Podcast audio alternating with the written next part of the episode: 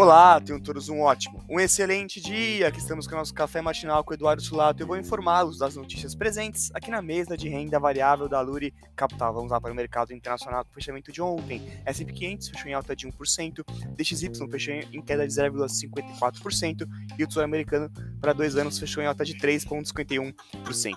Bolsas internacionais fecharam em alta, com movimento coordenado entre os bancos centrais globais, que estão iniciando injeções de liquidez para manutenção da crise indicadores do mercado internacional para o dia de hoje, vendas de casas usadas nos Estados Unidos às 11 horas, estoque de petróleo bruto às 5 e meia.